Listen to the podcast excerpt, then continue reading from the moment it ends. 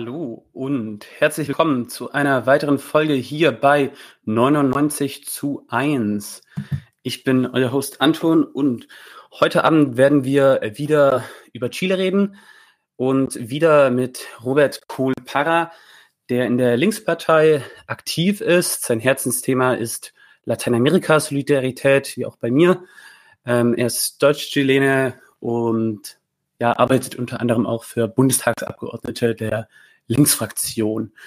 Wir haben mit ihm ja schon einmal eine erste Folge über den anderen 11. September, über den ja, rechten Pinochet-Putsch gegen Salvador Allende's Linksregierung von der Unidad Popular gemacht und ich hole ihn auch mal direkt rein. Guten Abend, Robert.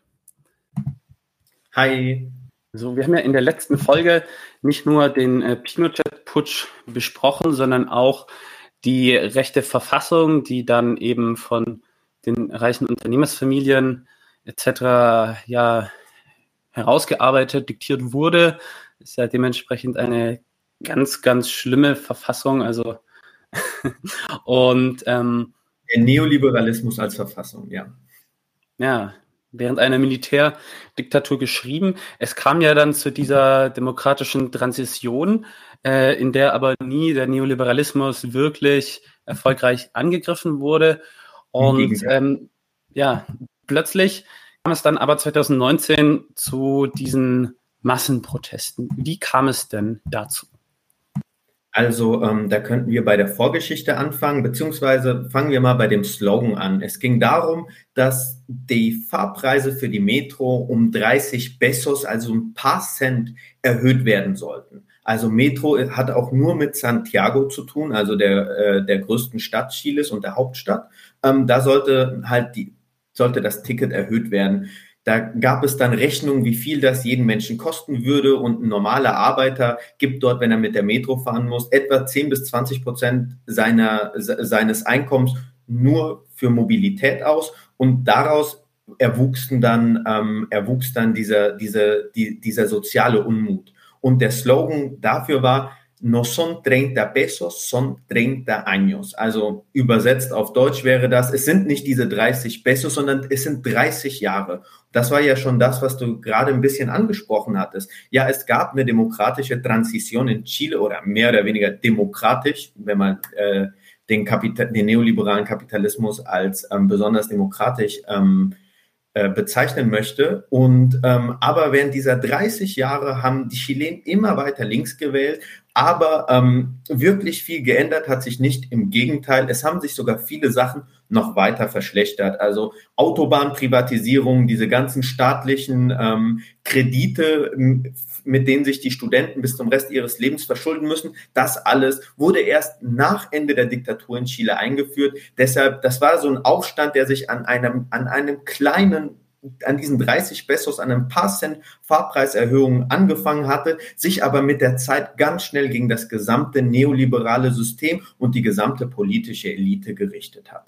Ja, ganz prominent war ja äh, die Rolle von Schülerinnen und Schülern. Warum?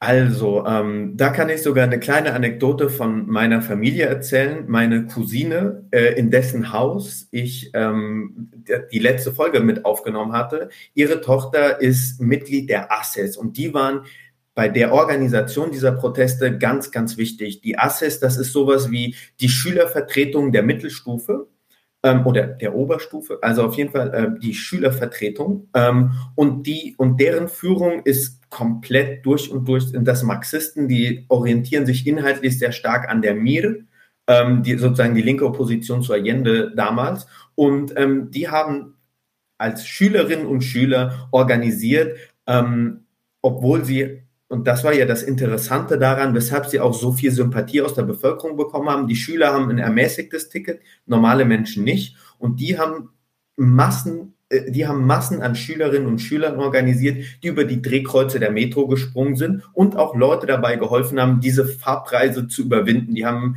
am Anfang hat das angefangen mit, sie springen nur organisiert über Drehkreuze. Später wurden dann die ganzen Drehkreuze komplett kaputt gemacht.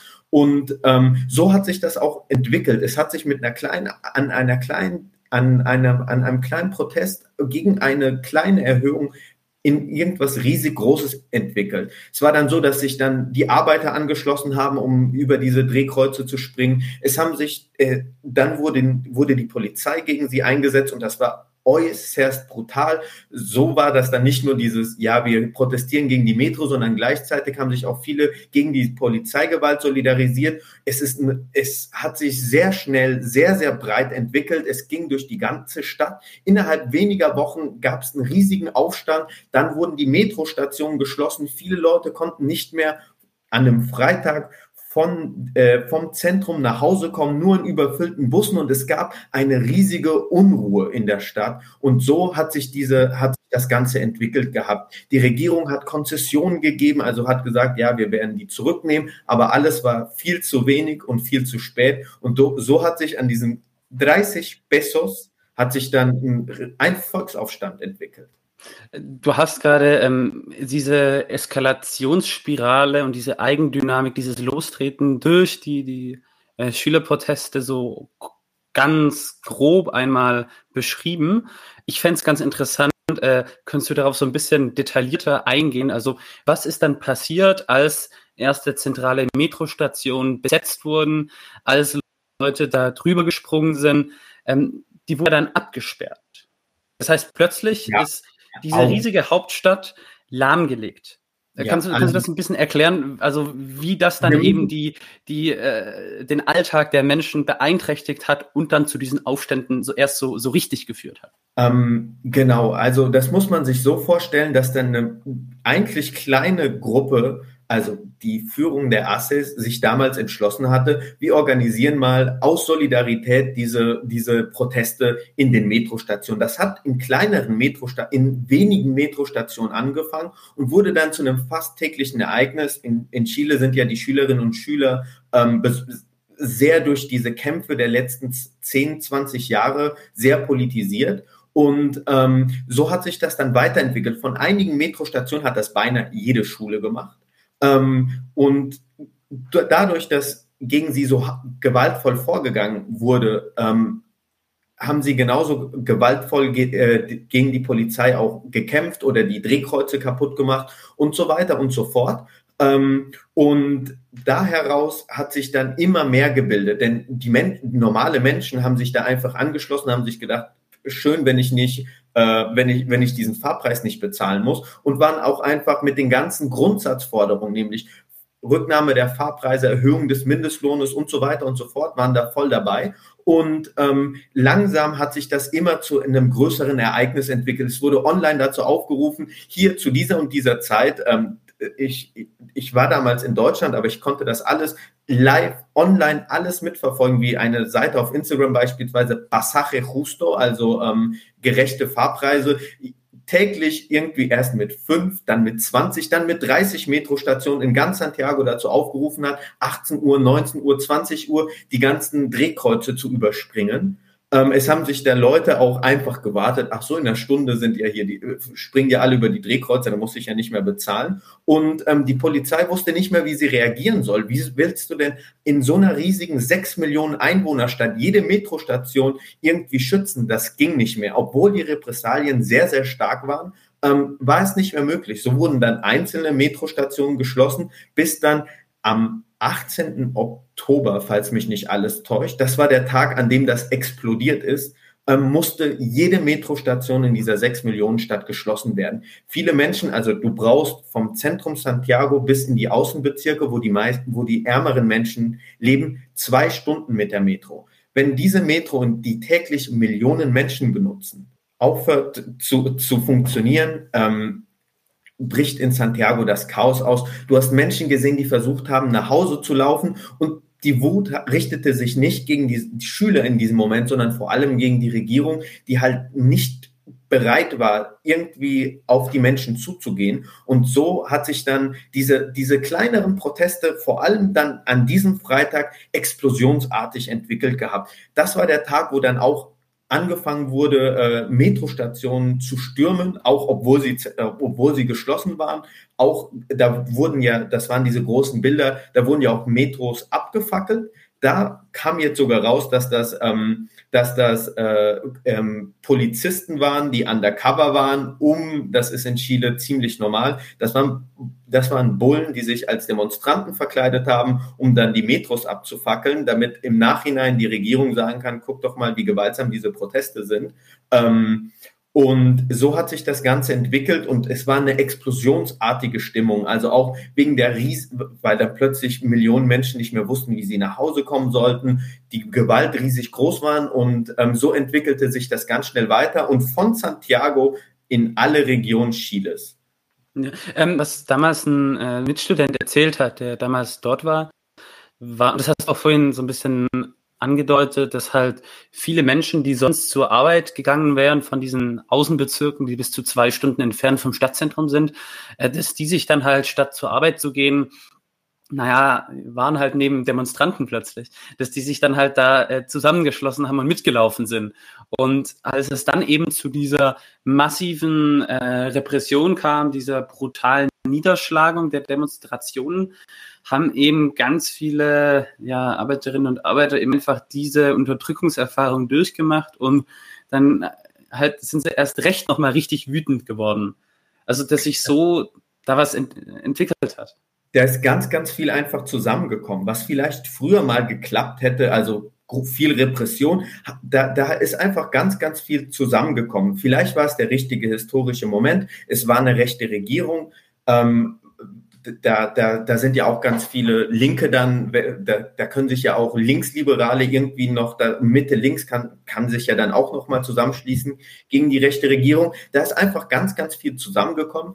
Und am 25. Oktober, es wurden dann ja auch die Militärs auf die Straße geschickt, was auch eine riesige Erfahrung war. Also das erste Mal seit Ende der Diktatur wurden auf dem gesamten chilenischen Gebiet die Militärs wieder auf die Menschen losgelassen. Und das war auch so, so ein Ding, was irgendwie, da hat einfach alles irgendwie sch schlecht gepasst. Die Militärs die jungen Militärs mit 20, 30, die waren ja gar nicht mehr wie damals während der Diktatur. Die wussten gar nicht, was sie mit demonstrierenden Menschen machen sollen. Die waren dafür gar nicht ausgebildet. Ähm, es gab halt auch nicht genug Polizisten, so wurden die Militärs geschickt. Und die Militärs, das siehst du in so Videos von damals, wenn du das mal suchst, ähm, die, die, die kommen aus ihren Kasernen und haben einfach irgendwelche ähm, Maschinengewehre, also schwere Gewehre in der Hand und so hat sich dann auch die Gewalt entwickelt. Also die Militärs haben angefangen, auf Menschen zu schießen. Es gab, ähm, ähm, wie heißt das, ähm, Ausgangssperren, was es auch seit Ende der Diktatur. Ausnahmezustand, ja. Ausnahmezustand nicht mehr gab. Meine Oma die ja die Diktatur erlebt hatte, die hat mir gesagt, Robert, das war wie in Diktaturzeiten. Du hast irgendwie, du warst zu Hause eingesperrt, du hast draußen die Schüsse gehört, wie Militärs auf Menschen schießen, wie Demonstranten die Straßen blockieren, damit die Militärs da nicht vorbeikommen, um ihre Gemeinden zu schützen und so weiter und so fort. Das war eine explosive Situation und die Militärs, die hatten kein anderes Mittel, als auf Menschen zu schießen. Jeder, der da irgendwie auf der Straße war, wurde mitgenommen und es war eine unglaubliche, unglaublich starke, ähm, äh, äh explosive Situation. Normale Menschen waren damals auf der Straße. Ähm, die Gewerkschaften haben zu einem Generalstreik ausgerufen. Also das war, das war sehr, sehr viel, was einfach in dem Moment zusammengekommen ist. Und am 25. Oktober, das sind immer diese riesigen Bilder, die du siehst. Ähm, da gab es, da wurde am Montag eine Ausgangssperre gemacht ab 20 Uhr. Da haben sich auch viele Leute nicht gehalten. Dann gab es eine Ausgangssperre ab 19 Uhr, ab 18 Uhr. Und viele Menschen haben einfach die Angst verloren.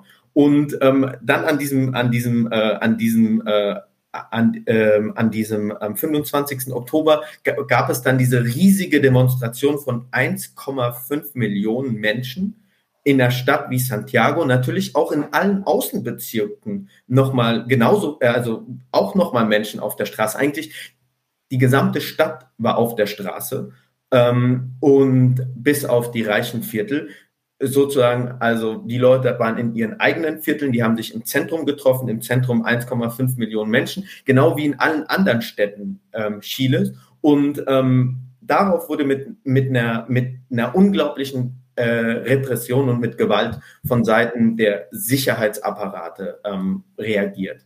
Ja, bevor wir jetzt gleich nochmal äh, auf die Forderungen zu sprechen kommen, ja, wie, wie sah es denn dann eben mit der Niederschlagung der Proteste aus? Was für Zahlen gibt es da? Was für harte Fakten wissen wir?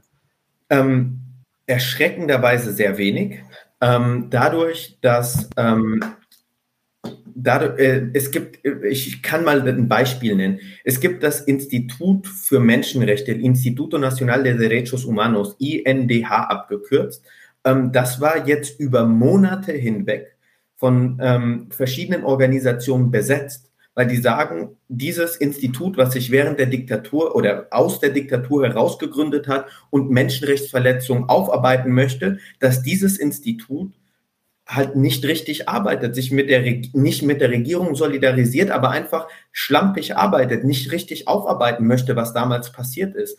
Und über Monate hinweg, das muss man sich mal vorstellen, war da, war da die größte Menschenrechtsorganisation in Chile ähm, durch, durch äh, Schülerinnen und Schüler besetzt. Die haben dann in diesem Raum Veranstaltungen gemacht und so weiter. Und so kann man nicht sagen, wie da eigentlich die Zahlen waren, wie viele Leute da eigentlich gestorben sind. Also ähm, ich hatte mal irgendwann etwa zwischen 100 und 150 Menschen gehört, ähm, die tot oder verschwunden waren, weil das war ja auch lange, lange Zeit, waren einfach viele Menschen verschwunden. Niemand wusste, wo die waren. Ähm, dadurch, dass die, äh, dass die Polizei dich festnimmt, niemanden Bescheid sagt und so über Monate hinweg ähm, in Gefängnissen weggesperrt bist und mit niemandem reden kannst, ist es auch schwierig, solche Zahlen richtig nachzugucken. Was Fakt ist, bis heute gibt es in Chile politische Gefangene aus diesem aus von diesem Aufstand und ähm, es gab viele, viele Tote und viele, viele Verletzte. Also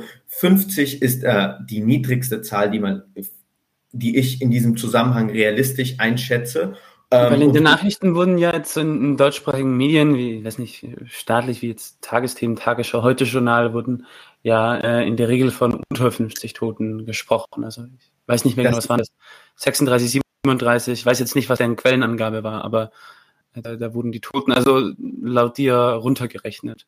Genau, also ich glaube, wenn ich, wenn ich mal fünf Stunden Zeit hätte und mal die Fälle, die ich aus dem Kopf weiß und schnell googeln kann, die werden ja auch immer sehr, also da setzen sich ja auch die Familien ein und so weiter. Da kommt man ungefähr auf diese Zahl 40 ein bisschen drüber. Das heißt, mindestens 50 Leute kann man nachweisen äh, von Menschen, die die gestorben sind und deren Körper man gefunden hat. Das muss man ja auch immer dazu sagen. In Lateinamerika ist dieses äh, Verschwinden lassen von Menschen auf Protesten, die werden aufgef aufgefangen und werden einfach, also früher wurden die aus Helikoptern geworfen, ähm, heutzutage wird das einfach anders gemacht.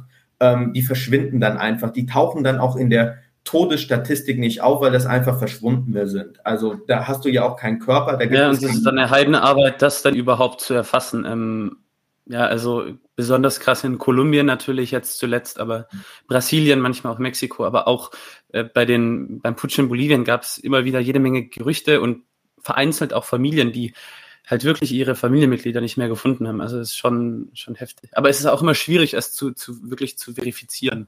Ähm, ja, und da bräuchtest du so eine Organisation wie das Nationale Institut für Menschenrechte, was dann aber, wie mal, wenn mal sozialen Bewegungen, die das sogar besetzen, also das, das ja auch nochmal die zu kritisieren und eine konkrete Aktion zu machen, über Monate ihr Gebäude zu besetzen, ist ja auch nochmal, das zeigt ja auch nochmal, wie krass diese Situation dort ist. Ähm, aber es gibt auch nochmal andere krasse Beispiele, was die Repression ist. Das sind die, ähm, das sind die Menschen, die ihr Augenlicht verloren haben. Diese Dinge kannte man schon ähm, während der Gelbwesten-Proteste in Frankreich. Ich hatte da mal die Zahl gehört, dass es da 20 Leute gab, die durch diese Gummigeschosse ähm, die durch diese Gummigeschosse ihr Augenlicht verloren haben. Ähm, und in Chile gibt es da auch also einige hundert Fälle von Menschen, die entweder, ähm, die, die entweder äh, paralysiert sind, die ihr Augenlicht verloren haben, weil genau diese Gummigeschosse, die es da gibt, ähm, diese Geschosse werden äh, benutzt auch die chilenische Polizei und mit Absicht wird da auf Gesichter gezielt. Vor allem, äh, da gibt es äh, mehrere Beispiele. Ähm, wie heißt der Gustavo Gatica? Ist eines der berühmtesten Beispiele, ein Fotograf, der beide Augen, also das muss man sich mal vorstellen, ähm, dem, der, muss, dem muss, der muss mehrere Male getroffen worden sein im Gesicht, um das Augenlicht komplett zu verlieren. Also das ist sozusagen, also er heißt Gustavo Gatica, kann man mal googeln, wenn man das möchte. Ähm, und da wurde vor allem, er war Fotograf und hat diese Sachen aufgenommen. Das ist auch dokumentiert, dass vor allem ja. diese Angriffe auf die Augen, auf die Gesichtspartien, vor allem auf Journalisten, auf Fotografen. Das sind ja die ersten, die dann was abbekommen, diejenigen, die filmen. Ja. Das machen die ja aus Gründen. Ja, Krass. und die sind auch meistens nicht so geschützt. In Chile hat sich über Monate dann die Primera Linie, also die erste Kampflinie ausgebildet. Menschen, die irgendwie also äh, mit riesigen Eisenschildern ausgerüstet waren, mit äh, Gasmasken und so weiter und so fort. Ähm, und die sind natürlich ein bisschen besser ausgerüstet. Die haben mit der Zeit richtige Kampferfahrung gesammelt. Die waren ausgerüstet dafür, diese ähm, Granaten, also ähm, diese Tränengasgranaten, womit auch Leute ermordet wurden, wenn du da ohne Helm rumgelaufen bist. Ähm, da haben die, die Bullen haben einfach äh, diese, diese Tränengasgranaten in die Menschenmenge geschmissen und wenn du, wenn du, wenn du so ein zwei Kilo Ding auf deinen Kopf bekommst, dann stirbst du einfach. Ähm, und die waren halt besser ausgerüstet und deshalb haben die sich auch andere Ziele ausgesucht. Ähm, und genau, ähm, das ist so ein bisschen die Geschichte hinter dieser Repression und die war unglaublich stark. Also als ich in Chile war, ich war Februar, März 2020, also ich war noch auf dieser riesigen ähm, 8. März-Demo bevor Corona so richtig angefangen hatte, 8. März äh, 2020 in Chile. Da waren zwei Millionen Frauen auf der Straße, also die größte Demo in der Geschichte. Und ähm, in der Zeit habe ich täglich mindestens von ein bis zwei Toten auf Protesten erfahren, auf denen auch ich selbst war. Also der erste Protest, ich glaube, das war Ende Februar. Ähm, da ist zum Beispiel, den Namen werde ich nie vergessen, weil ich glaube, diesen Jungen sogar gesehen zu haben, Ariel Moreno gestorben, ähm, der 24 Jahre alt war. Der hat genau so eine Gas Gasgranate auf den Kopf bekommen. Ähm, und da hast du wirklich im Tagesrhythmus ähm, Meldungen von neuen Toten bekommen. Auch, auch, Leute aus meiner Nachbarschaft in Puente Alto, also ähm, Cristian Valdebenito ist da beispielsweise ermordet worden. Also es war unglaublich, was da in der Zeit äh, in Chile los war. Ja, man kennt es äh, durch die israelische Besatzung äh, in palästinensischen Gebieten. Man kennt es aus ganz Lateinamerika, diese, dieses brutale Vorgehen wirklich eines äh, ja. ja äh, mörderischen Staates. Ähm, auf jeden Fall, ähm, ja, was hat es denn jetzt das alles mit Deutschland und einer internationalen Kooperation zu tun? Also da, da gab es ja Anfragen äh, von linken Abgeordneten. Kannst du uns darüber aufklären, wo hat Deutschland äh, so solche, ja, ich nenne es mal Schlägerbanden in Uniform mit ausgebildet oder ausgerüstet? Ja, man kann das mal so weltweit sehen. Chile ist einer der besten westlichen Verbündeten in Lateinamerika. Durch diese Pinochet-Diktatur, die ganz nah an den USA standen, die haben auch daher ihre ganzen Waffen bekommen. Diese Kooperation besteht bis heute, dass behauptet wird, dass Chile eine lumpenreine Diktatur ist und äh, ähm, Demokratie ist. Ich habe schon richtig gesagt, aber ähm, dass es eine angebliche Demokratie ist. Bei den Zahlen und nach solchen Aufständen kann kein Mensch mehr behaupten, dass Chile eine Demokratie ist. Ähm, und, mit, und obwohl es diese zusammen, äh, obwohl es diese unglaubliche Repression durch Chile gibt, ähm, arbeitet der ganze Westen noch mit Chile zusammen, als wäre nichts. Noch im Dezember, Dezember 2019, ist eine Delegation der Landespolizei Berlin nach Chile geflogen und hat also sozusagen im Oktober ermorden die, ich weiß nicht wie viele Menschen. Zwei Monate danach. Ja, also zwei Monate danach äh, fliegen da deutsche Polizisten hin und erklären den chilenischen äh, Polizisten, ähm, dass man ja Menschenrechte nicht verletzen darf. Also die haben nur irgendwelche Deutsche gebraucht, die ihnen das mal sagen, dass man Frauen nicht zu vergewaltigen hat, wenn man sie äh, festgenommen hat, sondern da müssen deutsche Ausbilder hin, damit das die Chilenen checken.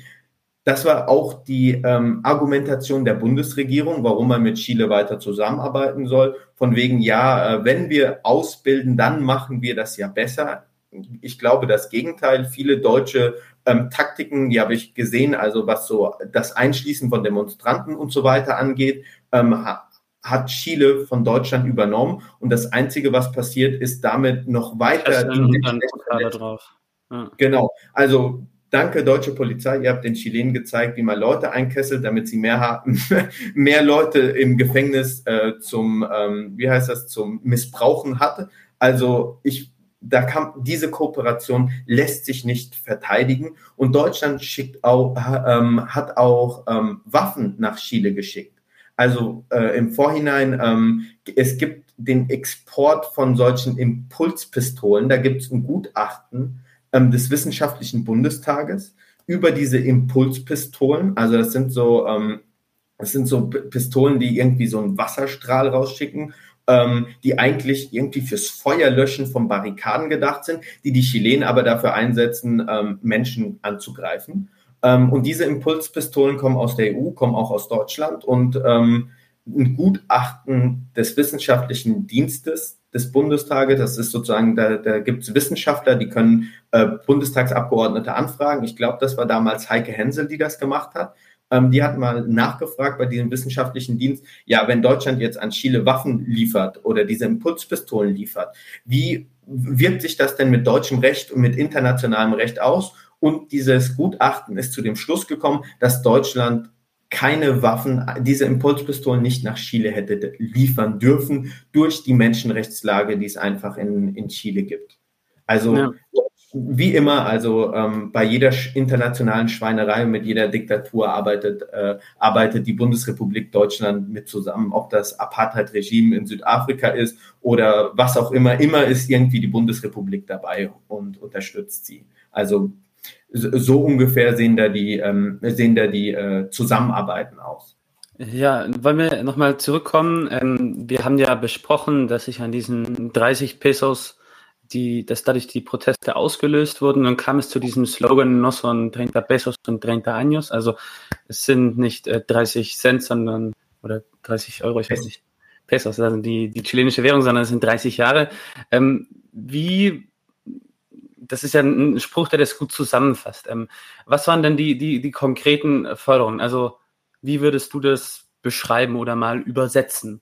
Ähm, das hat auch mit so einer Chronologie zu tun. Wie ich gesagt hatte, so am Anfang wurde dann argumentiert, es kam die Fahrpreiserhöhung, da gab es dann auf Facebook gespensterten dann so Bilder herum, wo gesagt wird, ja, wenn du jeden Tag, jeden Tag, also so fünfmal die Woche zur Arbeit fährst, wie viel erhöht sich dann die Ausgaben von dir mit dieser Erhöhung? Und dann wurde ausgerechnet, ja, das würde pro Monat das bedeuten, pro Jahr das bedeuten und ähm, wie viel das eine Mehrbelastung ist und wie viel dich das schon normal kostet. Also so wurde dann erstmal argumentiert, warum mal diesen, diese Erhöhung zurücknehmen muss. Als sich die Proteste radikalisiert, oder was heißt radikalisiert haben, als es weiterging, wurde dann schon wieder die Forderung aufgestellt, ja, wir müssten eigentlich auch den Mindestlohn um einiges erhöhen, wenn wir davon ausgehen, dass du so und so viel, also ich hatte irgendwie, ich hatte die Zahl gehört, 15 Prozent, bei Mindestlohn ist das vermutlich noch mal ein bisschen mehr. Wie viel du im Monat für, ähm, für Mobilität in Santiago ausgeben musst, dann müsstest du eigentlich konsequenterweise den Mindestlohn erhöhen. Und dann wurde immer weiter, also dann gab es ja, dann wurde argumentiert mit dem chilenischen Eisberg des Neoliberalismus, wo gesagt wurde, ja, der Eisberg, das, was an der Spitze rausguckt, das sind diese acht, äh, diese 30 Pesos, acht oder fünf Cent war das damals, ähm, die Erhöhung, aber der Eisberg, weshalb die Menschen auf die Straße gehen, schlechtes Gesundheitswesen, also du, du, bis du operiert wirst, bist du meistens schon tot. Also so ungefähr kann man die Wartezeiten im öffentlichen Gesundheitssystem, die, das Bildungssystem, wo du, wo du fürs normale zur Schule gehen Geld bezahlen musst ähm, und so weiter und so fort, wurde alles aufgearbeitet. Und so wurde aus diesen, aus diesen ganz kleinen Forderungen, äh, den Fahrpreis zu senken oder die Rücknahme, dann den Fahrpreis zu senken, Erhöhung des Mindestlohns, dann wurde das gesamte System in Frage gestellt. Also die Regierung muss zurücktreten, wir müssen das, den gesamten Staat neu orientieren, deshalb kam auch diese, wir müssen die Verfassung ändern und so weiter. Das waren die großen Forderungen während dieser Zeit. Genau wie sich die Proteste aus, von kleinen Sachen immer größer entwickelt haben, wurde auch, wurde auch, ähm, wurden auch diese Forderungen der Bewegung immer, immer mehr. Ja, ähm, die Regierung wollte ja dann nach den Massenprotesten nur die Fahrpreiserhöhung zurücknehmen. Ähm, wie kam es dann dazu, dass sie dann später doch äh, den, den Weg zu einem Referendum über äh, eine ja, verfassungsgebende Versammlung ja, geebnet haben. Wie wurde die Regierung dann äh, dazu gezwungen? Wie war dieser, dieser Weg dahin, diese, ja, dieser Aushandlungsprozess über Straßen und Repressionen? Ähm, also man muss sich das so vorstellen, es gibt ja so ein Zitat, ich glaube von Lenin ist das, wo, er sagt über, es gibt, es gibt Wochen, in denen Jahrzehnte passieren. Und das waren diese Wochen von diesem chilenischen Aufstand. Also wir reden, also worüber wir hier reden, das sind wirklich fünf, sechs Wochen. Auch was wir jetzt besprechen werden, nämlich der Pakt für den Frieden, der wurde im November 2019, ähm, also Oktober 2019 bricht der Aufstand aus. Im November ähm, versucht sich die Regierung in einem Pakt mit der Opposition, wo die Opposition sagt, wir werden die Regierung nicht in Frage stellen, aber die Regierung muss sich dazu verpflichten, ein Referendum für eine neue Verfassung ähm, zu äh, ein, ein, äh, ein Referendum für eine neue Verfassung zu organisieren und muss gleichzeitig den Mindestlohn erhöhen und kleinere äh, und den, den Fahrpreis zurücknehmen und so weiter und so fort. Und ähm, über sowas reden wir. Wir reden hier über wenige Wochen. Jeden Tag ist irgendwas passiert. Du hast täglich die Nachrichten gecheckt und täglich ist irgendwas passiert und es gab neue Sachen. Also man muss sich das mal vorstellen. Eine rechte Regierung von Sebastián Piñera, einem der reichsten Männer Chiles, musste im November 2019 dann musste dann den Weg für eine neue Verfassung freimachen. Also über so einen, also Chile hat wirklich eine Art von Revolution erlebt in dieser Zeit. Und ähm, wie ist das dazu gekommen, dass es jetzt eine neue Verfassung gibt? Es gab natürlich einen Riesendruck aus der Bevölkerung, diesen Präsidenten, also es ging ja darum, den Präsidenten abzusetzen, eine neue Verfassung zu machen, ähm, Chile grundsätzlich zu reformieren und ähm, die ähm, und ähm, wie es dann und die Opposition und in der Opposition sind nicht nur Kommunisten, sondern auch Christdemokraten, Sozialdemokraten, Linksliberale, ähm, die haben sich alle zusammengeschlossen, also Linksliberale, äh, Frente Amplio, ähm, dann noch ähm, die Sozialdemokraten und deren Verbündete, die Christdemokraten, haben sich mit der Regierung in einem Pakt für den Frieden sozusagen, die wollten sozusagen Chile vor der Gewalt retten und so weiter und so fort und haben sich darauf geeinigt gehabt, auf minimale soziale Reformen, auf, ähm, auf eine neue Verfassung. Und das war der Pakt für den Frieden aus dem November 2019. Und ähm, dieser Pakt, der wurde ja äh, massiv kritisiert von äh,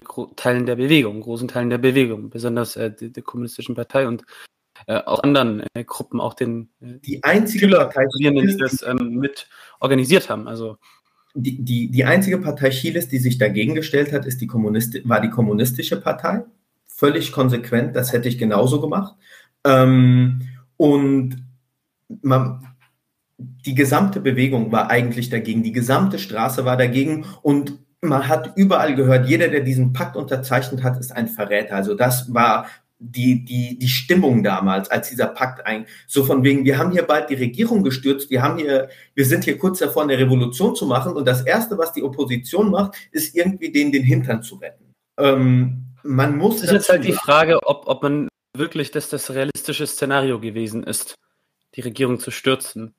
Oder also ich glaube, das wäre es damals gewesen. Ich habe damals gesagt, am 8. März, wenn die, wenn die feministisch, wenn die Feministinnen und Feministen gut organisiert sind und auch die Regierung stürzen möchten, dann hätten die das an diesem Tag mit zwei Millionen Frauen und ihren Verbündeten hätten die das geschafft. Also da bin ich mir sicher. Wer so viele Menschen auf die Straße bekommt, der schafft es auch dem Präsidentenpalast. Aber dann, äh, dann braucht man vielleicht eine ja, marxistische Kritik am Intersektionalismus, der doch sehr dominant ist in der feministischen. Genau. Ähm, dass man eben nicht revolutionär denkt. Absolut. Ja. Ich glaube, das ist auch eine der Dinge, ähm, wo man sich in Chile überlegen muss. Es gab damals keine Kraft, die irgendwas organisiert hat, die, ähm, oder natürlich jeder hat sich organisiert, aber es gab keine führende Kraft, es gab niemand, der eine Analyse hat, es war einfach so, wir, wir laufen, wir laufen halt einfach weiter.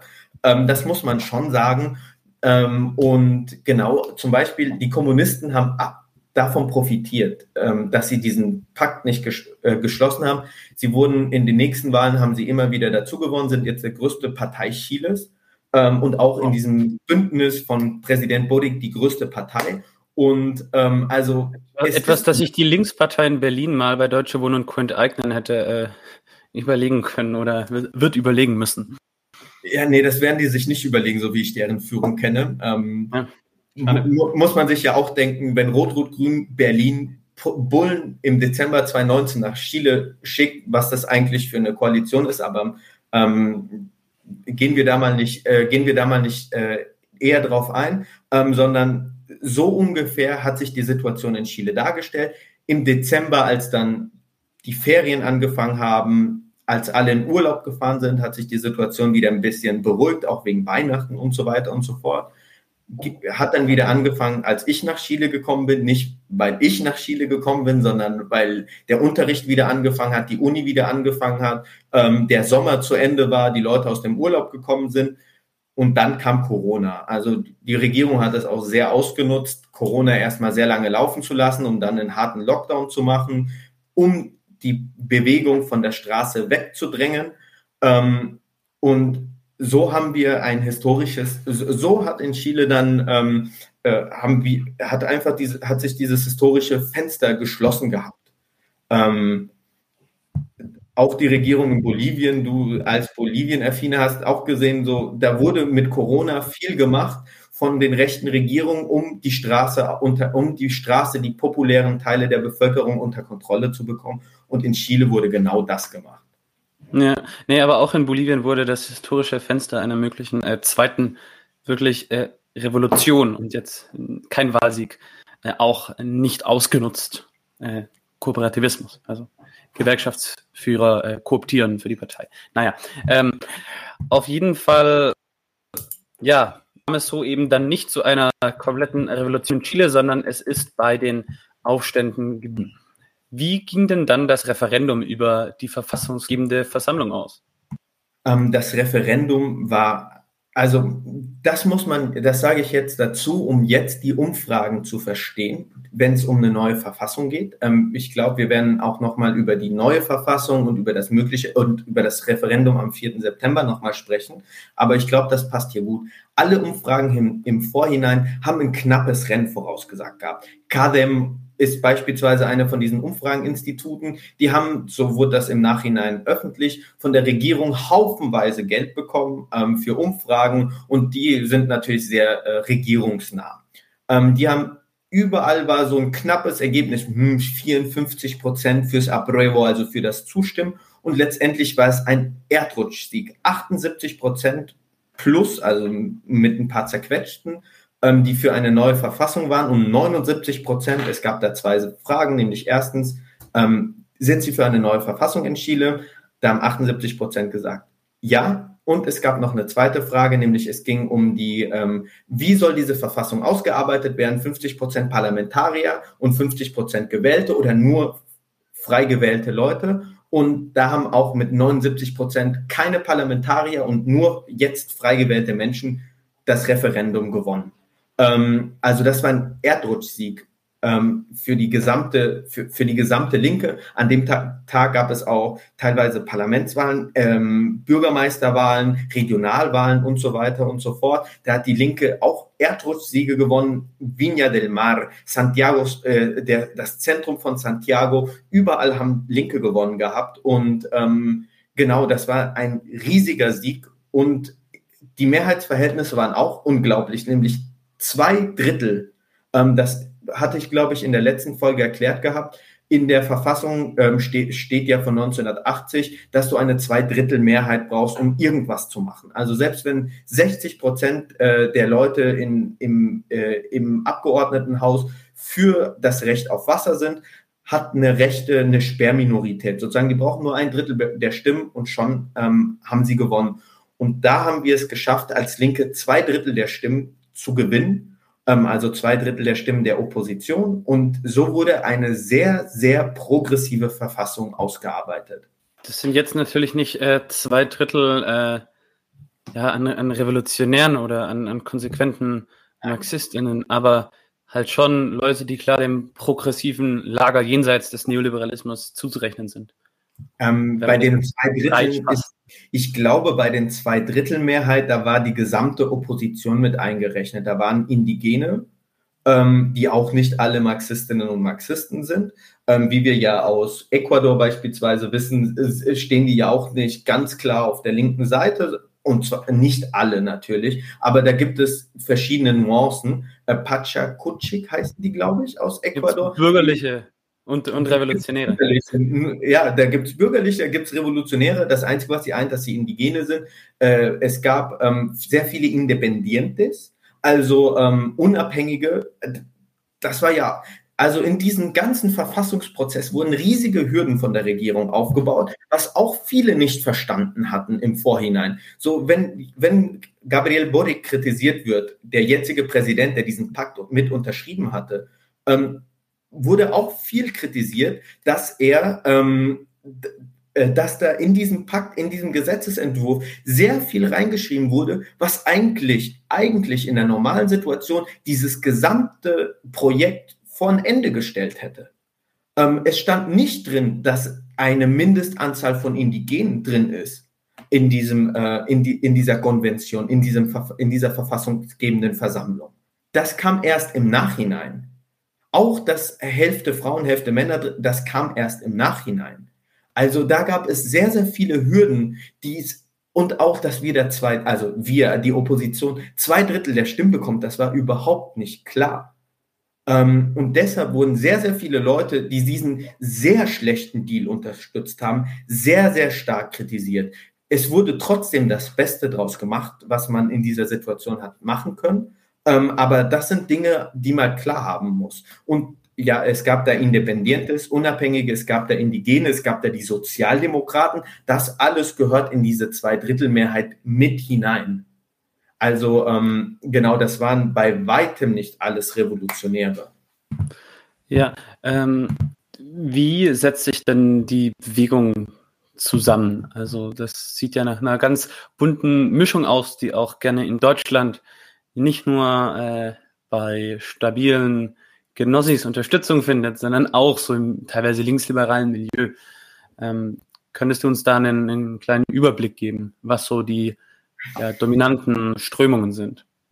Also, ähm, da muss man wieder unterscheiden. Was sind denn Orgas und was sind Strömungen, politische Strömungen? Da, ähm, also es sind ganz, ganz viele linksliberale, Lifestyle-Linke, würde man vielleicht sagen, die da mit, mit auf der Straße sind.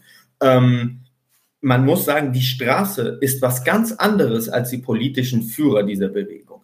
Die Straße, das sind vor allem normale Menschen. Meine gesamte Familie, die ganz normal arbeiten geht, die die normale Arbeiter sind, diese ganze populäre Klasse, die waren alle auf der Straße. Das hat aber auch noch mal was hat, ist noch mal ganz ganz anders als das, was die politischen Führer sind, die die vielleicht auch in diese Konvention, in diese verfassungsgebende Versammlung reingewählt wurden. Das sind auch noch mal Unterschiede. Die populären Klassen sind auf die Straße gegangen, weil sie eine Bewegung gesehen haben, die ihre Forderung eine neue Verfassung, Ende des Neoliberalismus, soziale Reformen auf die Straße gebracht hat und artikuliert hat.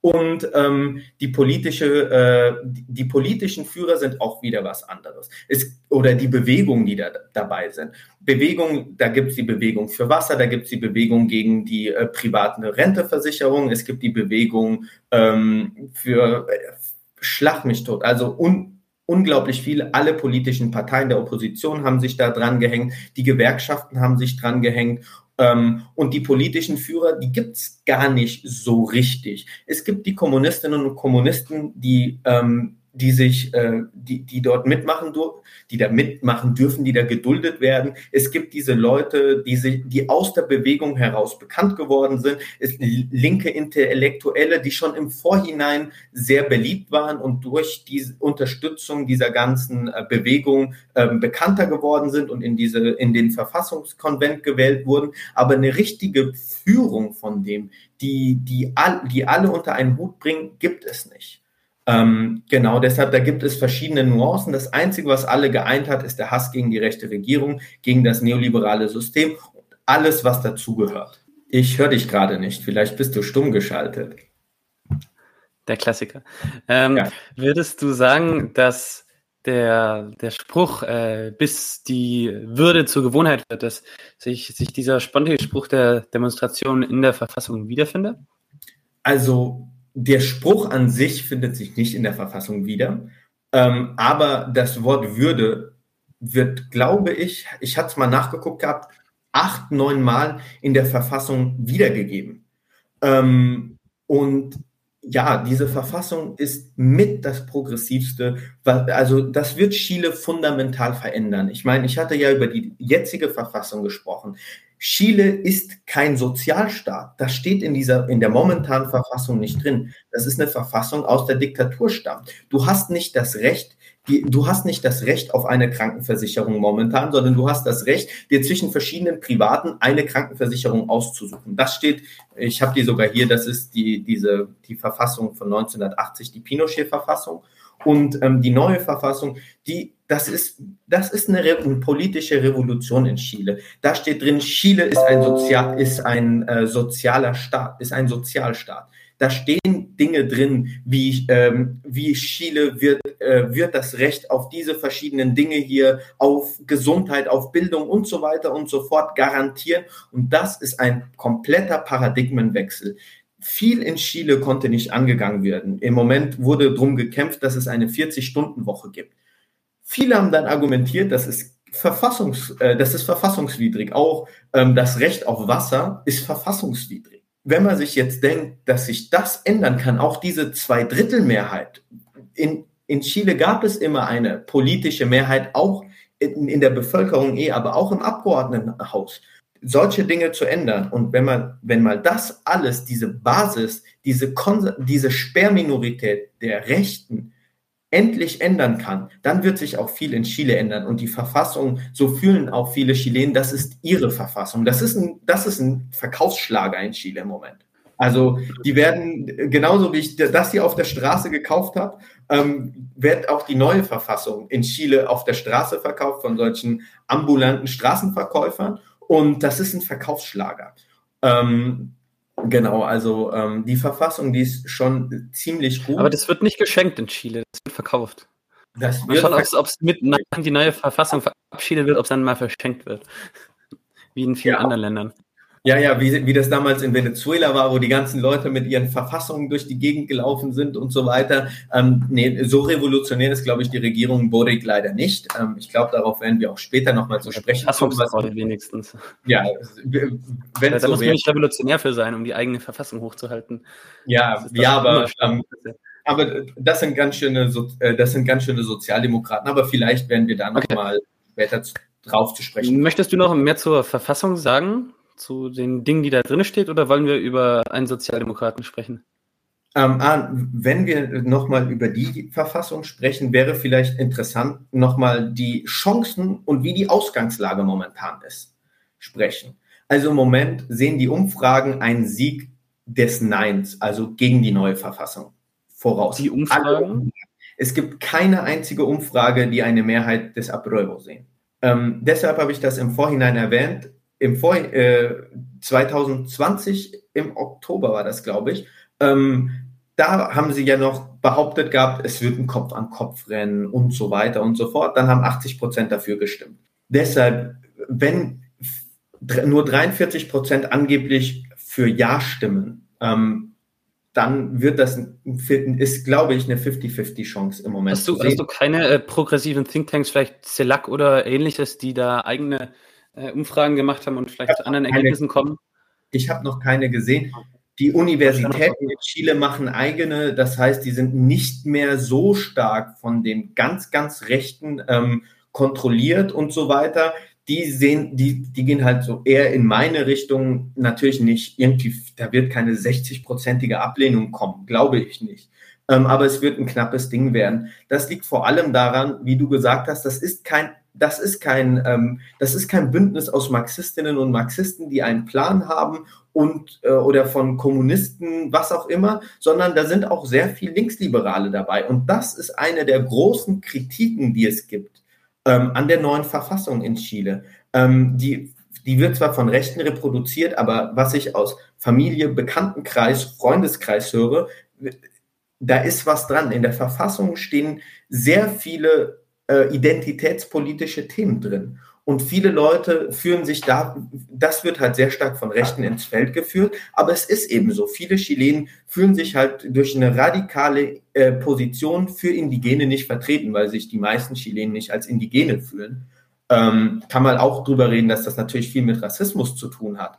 Ähm, dass, dass Leute, die aussehen wie Indigene, sich nicht mit ihnen solidarisieren. Aber dadurch, dass in vielen Bereichen, was Identitätspolitik angeht, die Extremposition sich dort durchgesetzt hat, fühlen sich viele halt davon nicht mehr richtig repräsentiert. Ähm, ein Beispiel kann ich mal nennen, das ist gleich am Anfang der ähm, Konstitution, der Verfassung steht drin, alle Staatsämter sollen paritätisch ähm, besetzt werden.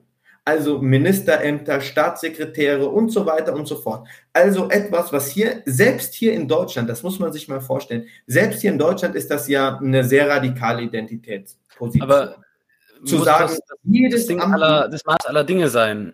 Deutschland ist jetzt auch nicht so progressiv, wie es gerne behauptet. Also, wenn man sich anguckt, wie konservativ Chile ist und dass man sich anguckt, wir nehmen, übernehmen jetzt die radikalsten Forderungen, die im Westen, die um die, was das angeht, nochmal stärker, ähm, stärker äh, beeinflusst sind als Chile, dann muss, das muss man sich einfach nur klar werden, wie konservativ. Gleichzeitig, gleichzeitig haben wir auch starke äh, feministische Bewegungen in Chile. Also ich, ich bin da ein bisschen hin und her gerissen, was, was diese Einschätzung angeht und ich bin mir sicher, äh, das Ergebnis der neuen Verfassung wird es uns zeigen. Zeigen. Ähm, ich glaube, das ist aber der größte Kritikpunkt, der auch aus der Linken kommt. Ähm, natürlich, ich ich kann das ja einschätzen aus Familie, Bekanntenkreis, polit, äh, äh, politische, äh, politische Kontakte und so weiter und so fort. Ich kenne viele Leute, die auf jeder feministischen Demo waren, die, weil es einfach objektiv in Chile bitter nötig ist, so viele Frauen, wie dort vergewaltigt werden, so stark wie der Machismo, ähm, die, die, die, ich weiß nicht, wie, wie man das auf Deutsch nennen könnte, ähm, wie so stark, so stark wie diese toxische Männlichkeit, keine Ahnung, ähm, in Chile ist, so viele Leute wie ermordet werden, vergewaltigt, missbraucht werden, ist das bitter nötig. Die meisten in Chile sind aber eher konservativ. Die radikaleren Positionen von irgendwelchen politischen Führern, die in Europa studiert haben und dann nach Chile zurückkommen und mit europäischen Positionen in Chile argumentieren, das ist halt ein Kritikpunkt, den es gibt ähm, ich teile das nicht überall, ähm, aber ich habe mal dieses Beispiel herangeführt, weil es das sehr, sehr oft gibt, auch äh, dass Chile, äh, was Indigenismo und so weiter angeht, ähm, auch was ähm, Rechte von Homosexuellen und so weiter angeht. Da werden die radikalsten Forderungen der Bewegung in diese Verfassung reingeschrieben, die die Mehrheit der Menschen aber so gar nicht unterstützen, unterstützt. Das, das ist eben das ist eben Schauen wir mal, ob sie es, ob sie es wegen den äh, wirtschaftlichen Themen vielleicht trotzdem unterstützt. Es, es hoffen spannend. wir es, hoffen, hoffen wir es. Natürlich unterstützen die ganze Linke. Auf jeden Fall müssen wir ein bisschen vorankommen mit dem Interview. Ähm, wer ist denn jetzt der neue Präsident Gabriel Boric und was würdest du an dem kritisch sehen? Ähm, also Gabriel Boric ist ein klassischer linker Sozialdemokrat. Ähm, der ist nicht Teil der Konzertation, also dieses äh, Mitte, links, Mitte, die, also diese korrupte Elite, die Chile 30 Jahre lang hat regiert. Er ist natürlich kein Rechter ähm, und ist in einem Bündnis mit Kommunistinnen und Kommunisten. Der kommt sozusagen, der wurde von einem Bündnis an die Macht gebracht, sozusagen der Vereinigten Linken. Das ist sozusagen sein eigener, ähm, ähm, das ist sozusagen sein, seine eigene Partei oder Bündnis El Frente Amplio mit Kommunisten, Kommunist, Kommunistinnen und Kommunisten und weiteren Parteien. Durch dieses Bündnis ist er an die Macht gekommen. Ist schon irgendwie ein Linker. Ähm, man muss aber natürlich sehen, woher er kommt. Also einmal haben wir jetzt schon gesehen, Gabriel Boric hat diesen Pakt für den Frieden unterstützt. Er hat damals auch im Dezember, als die Proteste ein bisschen abgeflaut sind, hat er ein Regierungsprogramm, unter, eine Regierungsinitiative unterstützt ähm, zur Repression der, äh, der ähm, Demonstranten. Das waren drei, Gesetzes, äh, drei Gesetze. Das Gesetz gegen, ähm, gegen Vermummung, das Gesetz gegen Plünderung und das Antibarrikadengesetz ist natürlich völliger Unsinn, wie diese Gesetze heißen. Natürlich ist es in Chile verboten, Barrikaden zu machen. Aber es war eine, es gab, hat dem Sicherheitsapparat wesentlich mehr ähm, Rechte gegeben, zum Beispiel einfach jeden im 75 Meter Radius von der Barrikade, ohne irgendwelche Beweise festnehmen zu können und für fünf Jahre ins Gefängnis stecken zu können. Diese Initiativen hat Gabriel Boric genau wie den Pakt unterstützt gehabt. Ähm, und ähm, genau, ähm, das, der konnte sich auf keiner Demo sehen lassen. Der wurde angegriffen, fast verprügelt, mit Bier übergossen, wenn er versucht hat, auf die, auf die Demos zu gehen. Ähm, und genau der in seinem Bündnis gab es eine Vorwahl, ähm, also so kann man den einschätzen, ist halt so ein linksliberaler Opportunist. In seinem Bündnis gab es eine Vorwahl zwischen Daniel Jadwe, der in vielen Umfragen ganz vorne lag für die Präsidentschaft, und ihm, Gabriel Boric. Das ist jetzt für diese ganze, für, für, für, die, für das Ganze, wie es in Chile aussieht, sehr wichtig. Ähm, dieses Vorwahlsystem funktioniert wie in den USA. Also es wäre so, als würde die Linkspartei jetzt entscheiden, ob Janine Wissler oder ähm, Sarah Wagenknecht in der öffentlichen, in der, in der öffentlichen Wahl, wo jeder mitwählen darf, ähm, oder Katja Kipping, wer Spitzenkandidat zur Bundestagswahl wird. Ähm, und in dieser Vorwahl hat sich völlig überraschend Gabriel Boric gegen diesen, ähm, gegen Daniel Jadwe durchgesetzt, der in Umfragen immer 50-50 mit dem Rechten in, äh, in diesen Präferenzias, Wahl, äh, Wahlpräferenzen vorne lag. Warum ähm, lag der denn vorne? Warum war der damals schon so bekannt, denke ich mal? Ähm, Daniel Jadwe ist bekannt, weil er da, äh, weil er ein, ähm, in Chile haben die Bürgermeister sehr, sehr viel Macht dadurch, dass, die Präsident, dass der Präsident sehr viel Macht hat, die Landesregierung eigentlich gar nicht existiert hat über Jahre hinweg. Das waren einfach Gouverneure, die der Präsident eingesetzt hat, kam halt aus einer diktatorischen Verfassung heraus, hatten die Bürgermeister einen sehr großen, großen, äh, viel, viel mehr Möglichkeiten, als wir das, als wir das hier aus Deutschland kennen.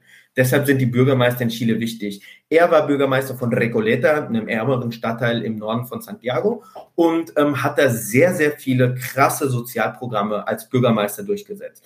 Er hat ähm, Chile absoluter Neoliberalismus, aus, das muss man sich immer vor Augen führen. Er hat eine staatlich subventionierte ähm, Apotheke, ein staatlich subventioniertes Wohnungsprogramm, staatlich subventionierte ähm, äh, Optiker, ähm, staatlich subventionierte Bücherei und so weiter bei sich im Stadtteil gemacht. Das war in ganz Chile beliebt. In ganz vielen Städten wurde, wurde dieses Modell übernommen. Du hast irgendwie Medikamente teilweise 30 Prozent billiger bekommen als in den normalen Apotheken. Und er wurde halt chileweit bekannt. Er hat immer die Proteste unterstützt und im Gegensatz zu Boric wurde er dort niemals ähm, mit Bier übergossen.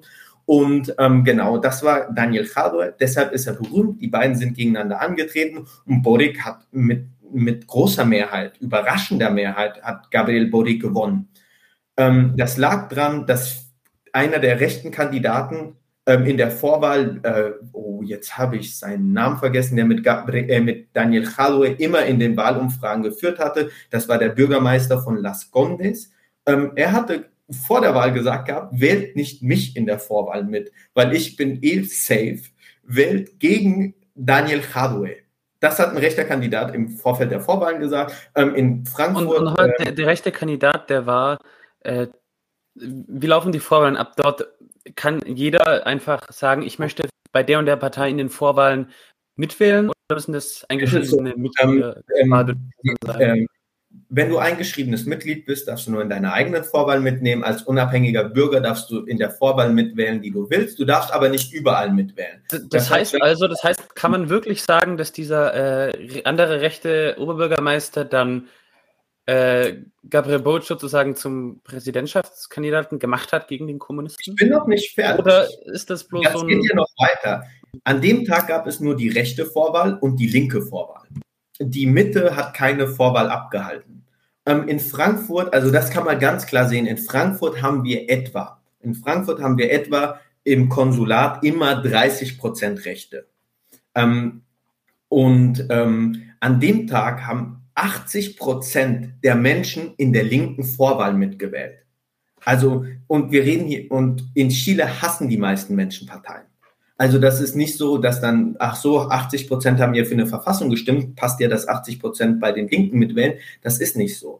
Ähm, und man kann nachvollziehen, dass Rechte, aber nicht nur Rechte, da hat bestimmt nur ein kleiner Teil Boric gewählt, weil die den auch nur mit Bauchschmerzen natürlich wählen. Aber Sozialdemokraten, Christdemokraten, mitgewählt haben bei uns und uns halt eine, eine Wahlbeteiligung von 80 Prozent der Wähler geschenkt haben, Ähm, die meisten haben aber Gabriel Boric statt ähm, Daniel Jadot gewählt. Es gab im Vorhinein auch eine riesige Hetzkampagne der Medien gegen ihn. Da gab es ja die Proteste in Kuba vorher. Ähm, und er hat sich auf die Seite der, des sozialistischen Kubas gestellt. Da gab es auch wieder wirklich nachweislich gab es Journalisten, die gesagt haben, wir werden den hier nicht aus, der, aus, den, ähm, aus den Interview lassen, wenn er nicht unsere Kuba-Frage beantwortet. Also es wurde mit allen Mitteln verhindert, einen Kommunisten zu wählen und so wurde Gabriel Boric der Linken ähm, der Präsidentschaftskandidat. Und am Ergebnis der Präsidentschaftswahl sieht man das auch. Im ersten Wahlgang haben sehr, sehr wenige Leute Gabriel Boric gewählt, im Gegensatz zum zweiten Wahlgang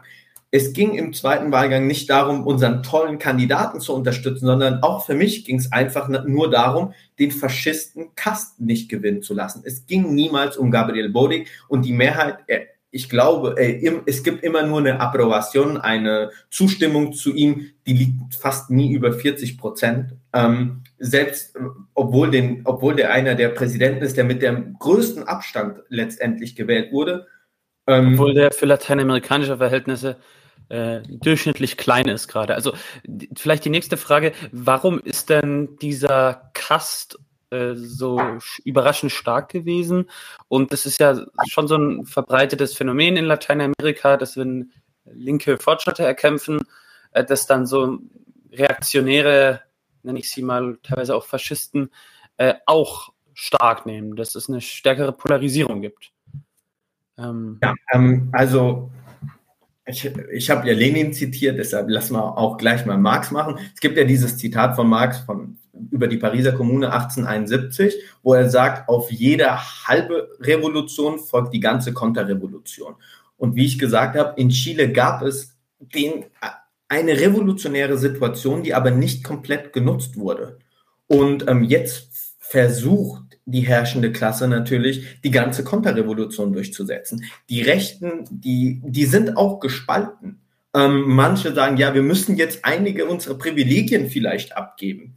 Aber die herrschende Klasse, die von ökonomischen, ähm, die von ökonomischen Zwängen geleitet wird, denen ist das völlig egal. Wenn die normalen Rechten ihre, ihre bisherigen, ihre bisherigen ähm, ähm, Vertreter sich nicht mehr komplett ähm, nicht mehr fähig sind oder nicht mehr gewillt sind, ihre Agenda durchzusetzen, suchen sie sich jemand neuen. Und Kast ist aus der rechten Pinochet-Partei, Rechtsextreme sind das, die Pinochet-Partei UDI ist er ausgetreten, weil sie ihm zu links war, hat eine eigene Partei gegründet, die Republikaner. Und ähm, er ist er stammt von einem deutschen Wehrmachtsoffizier ab, der auch NSDAP-Mitglied war. Also, also durchgängig, das sind einfach Nazis. Gab es ähm, auch mal ein paar Medien, ein paar Hitler-Verharmlosungen von ihm? Ja, zum Beispiel.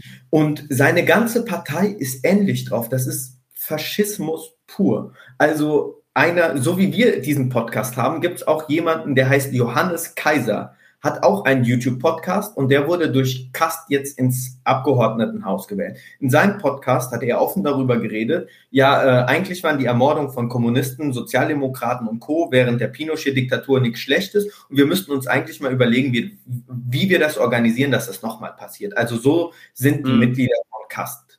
Ähm, ja, es so ist krass, es ist krass, wie äh, faschistisch sich ja große Teile der, der rechten nicht nur in Chile, sondern auch in Lateinamerika geben. Ähm, ja, absolut.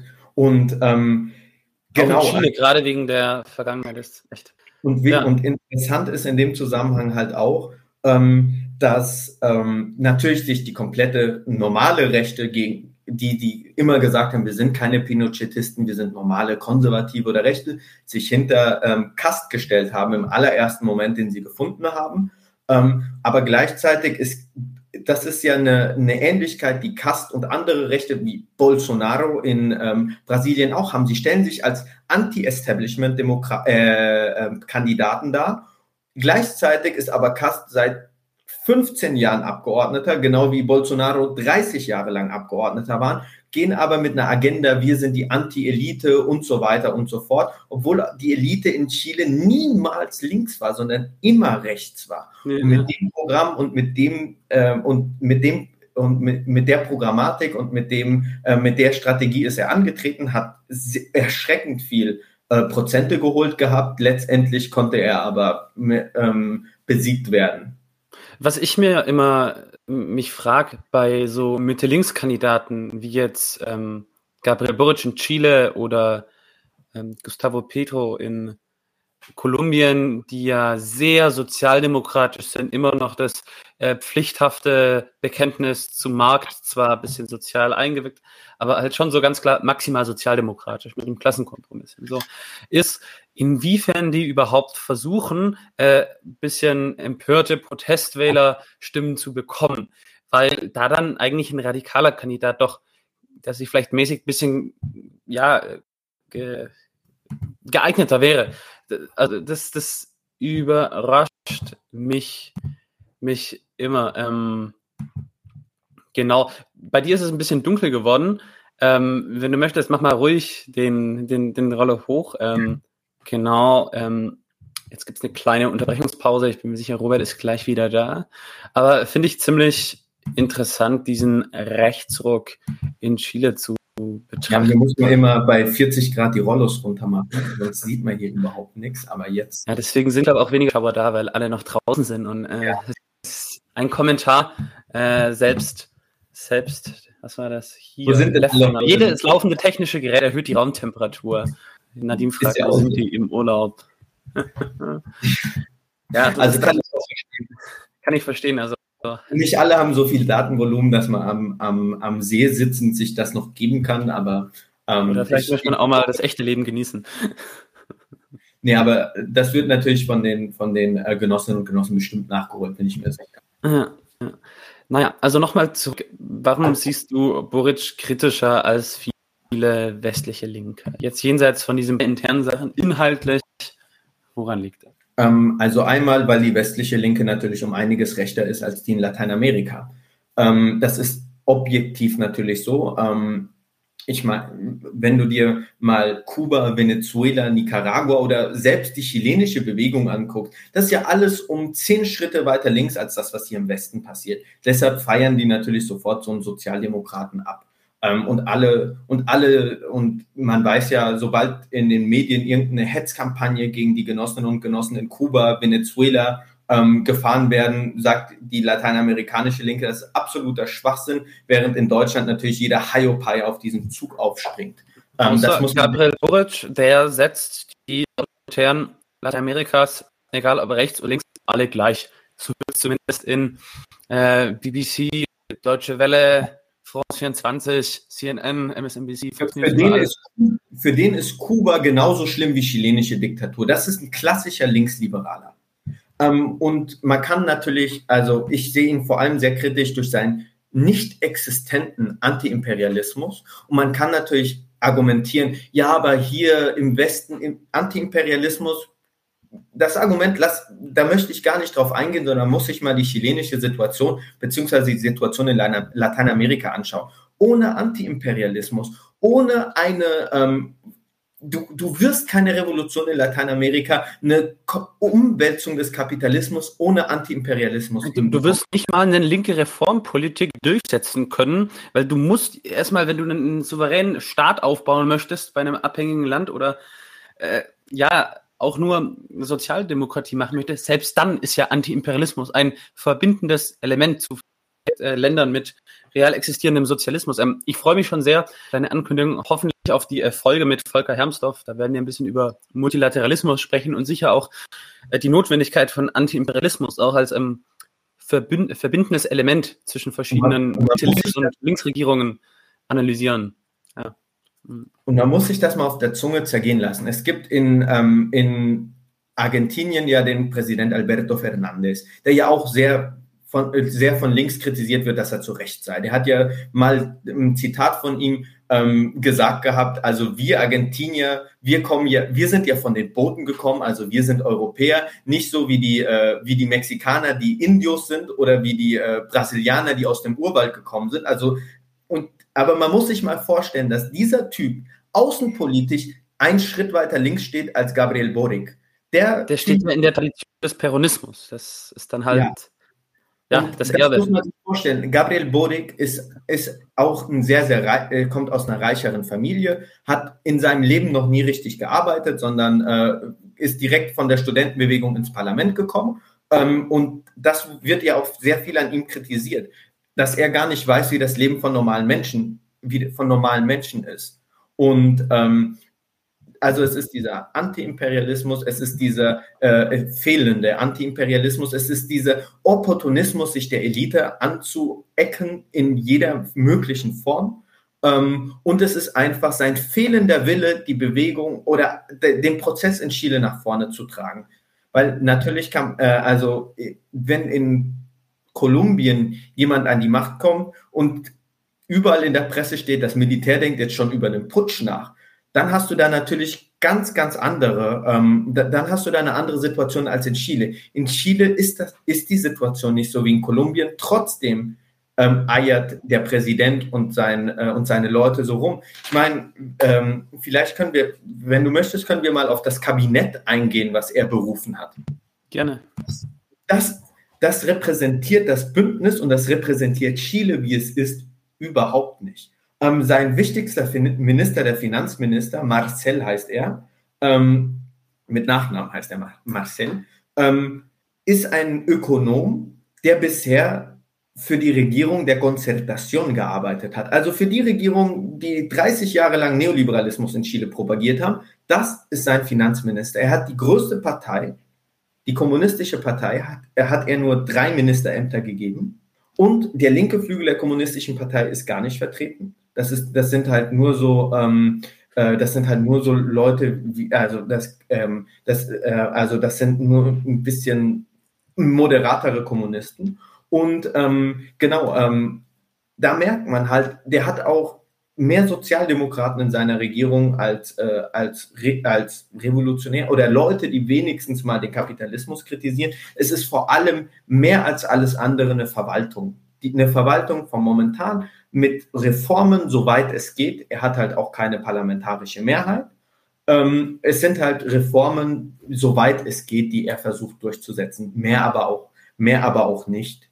Also ähm, das ist ungefähr so das politische Programm von Gabriel Boric. Wie siehst du denn den Handlungsspielraum von Gabriel Boric Regierung? Also ähm, der Handlungsspielraum ist natürlich eingeschränkt. So, ähm, wir kontrollieren in Chile gar nichts. Wir kontrollieren nicht die Medien. Wir sind nicht organisiert als, als linker Block. Ähm, also es, es ist eine schlechte Situation. Ähm, und er hat auch keine parlamentarische Mehrheit, um viel viel durchzusetzen. Also natürlich, wenn er eine Mehrheit hätte, würde vermutlich ähm, würden vermutlich seine seine ähm, Initiativen auch ein bisschen anders aussehen. Er braucht die Stimmen von von Mitte links und Mitte, also Christdemokraten, Sozialisten, selbst die sind ja jetzt Teil der Regierung. Und ähm, er muss auch noch Stimmen aus dem rechten Lager für einige seiner Initiativen bekommen. Also ähm, hat er dann überhaupt eine Regierbarkeit? Also wie, das wird natürlich alles komplett verwässert jetzt im, im konkreten Regierungshandeln. Aber also bekommt er denn Mehrheiten dann jetzt stand jetzt für so grundlegende Sachen zusammen? Ja, für grundlegende, also ja jetzt durchregieren, weil der hat ja sicher auch viele Kompetenzen mit der alten Verfassung, zumindest jetzt gerade noch. Ja, er braucht halt eine Zweidrittelmehrheit für, viele, für vieles Zeug, ähm, die überhaupt nicht zu sehen ist. Ähm, und ähm, ja, viele Initiativen leiden halt ein bisschen drunter. Ähm, aber natürlich, es ist halt nicht eine Situation wie in äh, Peru, wo das Parlament ja gegen den Präsidenten arbeitet und ihn da, äh, bei jeder Gelegenheit droht abzusetzen. Das, vor so einer Situation steht Boric nicht. Aber man muss auch sagen, dass, ähm, dass der Präsident nicht sein, wie ich finde, nicht seinen gesamten Spielraum immer ähm, äh, versucht hat auszuräumen. Es gab schon nach Tage, Tage nach der ersten, äh, nach der ersten Präsidentschaftswahlrunde gab es schon Kritik aus seinem eigenen Bündnis heraus an der Strategie, die sie im Moment fahren. Tage nach der ersten Präsidentschaftswahlrunde kommt dieser Bürgermeister Daniel Jadwe äh, von den Kommunisten raus und sagt, also er findet nicht gut, dass wir versuchen, die rechten Wähler vom ähm, Parisi zu holen. Ähm, das sind nur Individualisten, die an sich selbst denken. Der Chef der kommunistischen Partei äh, ist rausgekommen, hat gesagt, äh, ist an die Presse gegangen und hat gesagt, wir sollten an dem Programm nichts verändern. Wir haben uns hierauf geeinigt. Boric hat aber statt normale Nichtwähler äh, anzusprechen, die eher für linkere Programme ansprechbar gewesen sind, hat er sich auf die Mitte konzentriert, nach dem Motto, die Linken wählen mich eh, ich orientiere mich der Mitte gegenüber, ist halt klassisch so zentristisches Zeug. Ähm, und genau, also so kann man seinen Politikstil ein bisschen einordnen. Außenpolitisch muss man nicht sagen, dass das eine komplette Katastrophe ist. Ähm, was sein Antiimperialismus und so weiter nicht vorhanden. Er ist sogar auf westlicher Linie in vielen Dingen, ähm, ist halt für eine kleinere Integra Integration Lateinamerikas außenpolitisch, mehr aber auch nicht. Also ein Alberto Fernandez, ein Andrés Manuel López Obrador, die ja auch viel kritisiert werden, dass sie viel zu sozialdemokratisch seien, sind um einiges weiter links ähm, außenpolitisch als in Gabriel Boric und sowas muss man anerkennen. Vielleicht haben die halt einfach ein bisschen mächtigere Länder, die dementsprechend ihre nationalen Interessen auch besser artikulieren können. Naja, auf jeden Fall ähm, fände ich jetzt nochmal interessant, dich zu fragen, was ist denn jetzt die treibende Kraft für den sozialen Fortschritt? Wir haben es vorhin schon mit der BW äh, besprochen gehabt und äh, wen gibt es denn jetzt noch so? Wer sind jetzt Verbündete für progressive Akteure? Ähm, also ich hasse ich hasse das ja, wenn das jemand in Deutschland sagt, aber man muss sagen, so die Straße ist, ist hier das, die treibende Kraft. Ähm, so, sowas kann ich ja eigentlich gar nicht abhaben, aber es ist in Chile so. Die populären Klassen, die, die Werktätigen sind die Menschen, die im Moment diese ganze Bewegung über die letzten Jahre getragen haben. Das sind die Menschen, die Gabriel Boric gewählt haben, die massenhaft äh, die neu, für eine neue Verfassung gestimmt haben, die die großen Wahlsiege der Linken der letzten Jahre organisiert haben und die bei den Generalstreiks und so weiter und so fort immer dabei waren. Ähm, und genau, ähm, das, also es gibt im Moment ähm, ein, ein Fenster, etwas zu verändern. Es gibt auch äh, radikalere Teile ähm, in der politischen, in der politischen Führung. Also die Kommunisten, wie gesagt, die sind immer einen Schritt weiter links als Boric und Boric versucht halt sozusagen sehr zentristisch ähm, zu agieren. Und ähm, genau, also das sind die verschiedenen Akteure, die es da gibt. Bewegung das ist halt alles seit Corona sehr eingeschlafen. Das ist nicht mehr so wie früher. Früher konnte ich in meinem Viertel jeden Tag auf eine Demo, ähm, ähm, wenn ich konnte früher jeden Tag im Februar, März 2020 jeden Tag in meinem Viertel auf eine Demo gehen und jetzt versucht ist wirklich dadurch, dass die Rechte jetzt Zeit hatte zu reagieren, sich zu formieren und so weiter und so fort, ist der Backlash und der und und der Druck einfach sehr sehr stark im Moment. Also ähm, ähm, beim Putsch in Bolivien gab es das schon, da haben die das glaube ich ausgetestet gehabt. Ähm, die haben so viele Twitter-Bots, keine reellen Menschen sind das, das ist unglaublich. Ähm, wie viel Geld da drin steckt, wie, wie wenig äh, in, in den Medien, also die Medien in Chile, die heute existieren, stammen ja alle aus Diktaturzeiten. So El Mercurio wurde damals äh, von der CIA ähm, mit Geld unterstützt, um Allende zu stürzen. Und diese gleiche Zeitung hat die ganze Zeit während der Diktatur so getan, als gäbe es keine Diktatur hat von Militärregierung gesprochen. Und diese El Mercurio, diese rechte Zeitung existiert bis heute und gibt dann natürlich nur, nur zu 80 Prozent das Forum für Leute, die für, gegen eine neue Verfassung sind, beispielsweise. Ja, ja. Was würde denn die Annahme der neuen Verfassung für Chile bedeuten? Also man kann nichts, man kann es nicht anders ausdrücken, als dass das ähm, eine Neuordnung Chiles wäre. Also so wie das damals mit Correa in ähm, Ecuador war oder was auch immer, so ähnlich kann man auch Chile ver vergleichen, wenn es jetzt doch eine neue Verfassung geben sollte. Ähm, also es wäre eine grundsätzliche Änderung, was alles sich mit der Verfassung ändern würde und was man mit der Verfassung in Zukunft alles ändern könnte. Das ist wirklich also ähm, unglaublich. Äh, das ist, wäre eine der progressivsten Verfassungen Lateiner, mindestens mal Lateinamerikas, wenn nicht äh, der Welt. Mhm. Ähm, ihr habt vor kurzem ja auch bei euch in Frankfurt eine ähm, Lateinamerika-Konferenz organisiert. Grußwort äh, mit Evo Morales unter anderem und Juan Ramon Quintana. Auf jeden Fall, ja, wie siehst du jetzt dieses, die geopolitische Ausgangslage in dieser zweiten Welle linker Regierungen in Lateinamerika? Was hat sich verändert?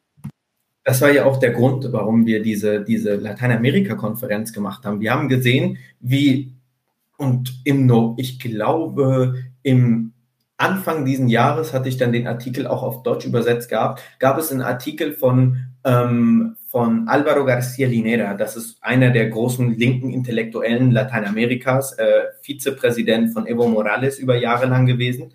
Ähm, sehr sympathischer Typ, wirklich, muss man sagen. Sehr, sehr schlau. Ich habe mal gesehen, das, ja, der schlauste Suti Lateinamerikas. Ein, ein, ein, großer Intellektueller ähm, hat, auch, hat einen Artikel veröffentlicht, in dem er vom von der zweiten progressiven Welle in Lateinamerika gesprochen hat. Ähm, das und man könnte jetzt drüber äh, also wo sind die Ähnlichkeiten zur ersten progressiven Welle, also erste progressive Welle, Chavez, ähm, Evo Morales, Lula. Und jetzt gibt es ja eine zweite progressive Welle. Das hat er schon letztes Jahr irgendwann mal geschrieben gehabt. Ähm, ich glaube, das ist im November erschienen. Da war Boric noch gar nicht gewählt, da war Petro noch gar nicht gewählt. Ähm, aber es, war, es, es, war, es hat sich schon abgezeichnet, ähm, dass in Lateinamerika es einen Linkschwenk geben wird. Und ähm, deshalb, es gibt im Moment ein Fenster für linke Regierung in Lateinamerika etwas zu machen, während ja irgendwann 2017, 18 irgendwie mit dieser, mit dieser äh, Gruppe von Lima die Rechten organisieren wollten, Kuba, Venezuela, Nicaragua und Co. zu stürzen. Die und, neue Achse ähm, des Bösen. Ja, die angeblich neue Achse des Bösen. Ähm, Bolivien also wurde so, dann auch noch da mit reingenommen. Ja, also so wurde der so Demokratie, die, die Arsch. Ähm, auf jeden Fall, ähm, es gibt jetzt ein, ein, krasses Fenster für linke Regierungen in Lateinamerika, auch was die soziale Integration Lateinamerikas ähm, angeht, die Integration unseres Kontinents ohne die USA. Ähm, die CELAC, dieses, ähm, dieses Bündnis, was, Karibik, was die Karibik und Lateinamerika umfasst, aber die USA ausschließt, was Fidel Castro und Hugo Chavez gegründet haben, das gewinnt im Moment an Bedeutung. Selbst rechte Regierungen wie Ecuador. Jetzt muss ich mal, jetzt muss ich ein bisschen äh, einhaken. Klar, rechte Regierungen wie Ecuador äh, sind da natürlich auch hin, aber die müssen dahin. Bei, also. bei dem letzten Amerika-Gipfel der Organisation amerikanischer Staaten, der OAS, der ja ganz prominent von verschiedenen äh, Mitte-Links- und Linkspräsidenten boykottiert wurde, von Luis Arce in Bolivien, Xoma Castro in Honduras, AMLO in äh, Mexiko und dann hat sein Außenminister und der argentinische Präsident Fernandes, der ja von den IWF-Krediten abhängig ist, der hat dann den Joe Biden äh, dann nicht nur gelesen und gesagt, wir hätten ja gerne auch Kuba, Venezuela, Nicaragua gehabt und den ganzen Grund und die Karibik dabei gehabt, aber der hat dann im nächsten Satz die Hand ausgestreckt und Joe Biden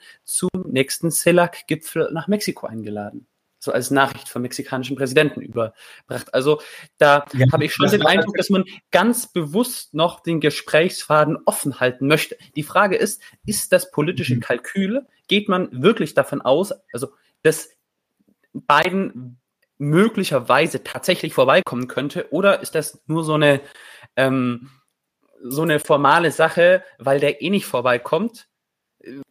Nee, ähm, es geht ist das eine darum, ernst gemeinte Einladung gewesen oder eine Demütigung? Wie würdest du das interpretieren? Ähm, nee, äh, es geht, wie argumentiert wird von, von Linken in Lateinamerika ist ja, man unterstützt, man möchte, man wollte Biden bei diesem Amerika-Gipfel nicht, ähm, wie heißt humillar, ähm, man wollte ihn nicht erniedrigen, ja, sondern man, man, man, wollte ihm, ja, man wollte ihm einen gesichtswahrenden Ausblick für seinen Amerika-Gipfel geben ähm, man hat ihn nämlich kritisiert, man hat gesagt, also Herr Biden, das hat äh, AMLO ähm, veröffentlicht gehabt, Herr Biden, Sie haben gesagt, Sie würden ganz, ganz viele der, äh, der, äh, der, der Politik von Trump äh, verändern, aber in Bezug auf Lateinamerika hat sich absolut gar nichts verändert. Weder was Migration, weder was die Sanktionen angeht, die sind absolut gleich geblieben. Da waren ja auch rechte Präsidenten, die den Gipfel boykottiert haben. Es ist ja nicht nur so, dass die linke Regierung jetzt angepisst äh, waren auf Joe Biden, sondern beispielsweise auch Nicaraguas Bitcoin-Präsident oder auch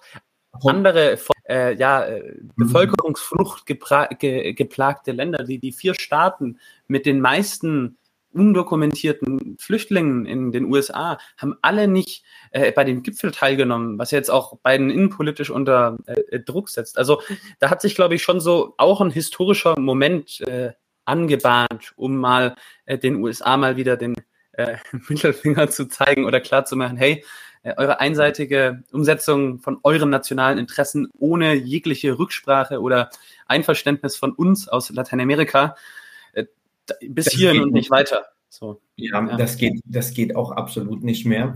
Ähm, und ähm, genau, also das ist vor allem dieses Kalkül trotzdem zu denken, wenn wir ihn jetzt erniedrigen, dann kommt Trump zurück. Also so wird da argumentiert. Das ist das Argument vom mexikanischen Präsidenten und das ist das Argument vom Präsidenten von ähm, und das ist das Argument vom argentinischen Präsidenten.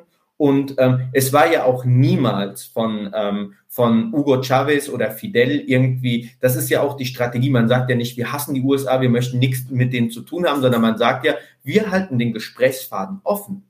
Das soll ja das soll das ja alles zeigen. So von wegen, natürlich werden wir die OAS abschaffen wollen. Aber gleichzeitig natürlich laden wir, laden wir Sie, Herr Biden, trotzdem zum Chellack-Treffen ein. Was natürlich auch nochmal schön ist, dass er, äh, das eröffnet ihm natürlich auch die Möglichkeit zu sagen, ja, die haben mich eingeladen, da kann ich ja nicht Nein sagen, ähm, unseren Verbündeten. Also das ist natürlich ein krasses Kalkül zu sagen. Also Biden müsste jetzt erstmal argumentieren, warum er nicht hinfährt. Also warum kann er nicht zum Treffen gehen, während alle sein Treffen boykottieren? Ähm, das müsste ja auch erstmal irgendwem erklären, wie, wie, wie das Argument aussieht, seine Verbündeten sozusagen in Lateinamerika zu enttäuschen. Und ähm, also ähm, das ist, finde ich, ein schlauer Move und natürlich hätte das in Alberto Fernandez nicht mit ohne Absprache mit Kuba, Venezuela, Nicaragua, Bolivien und Co. gemacht. Ähm, genau. Ja, ich finde es interessant, wie Mexiko da eine de facto Führungsrolle eingenommen hat mit AMLO. Ähm, die haben ja auch innenpolitisch deutlich mehr hinbekommen als Argentinien.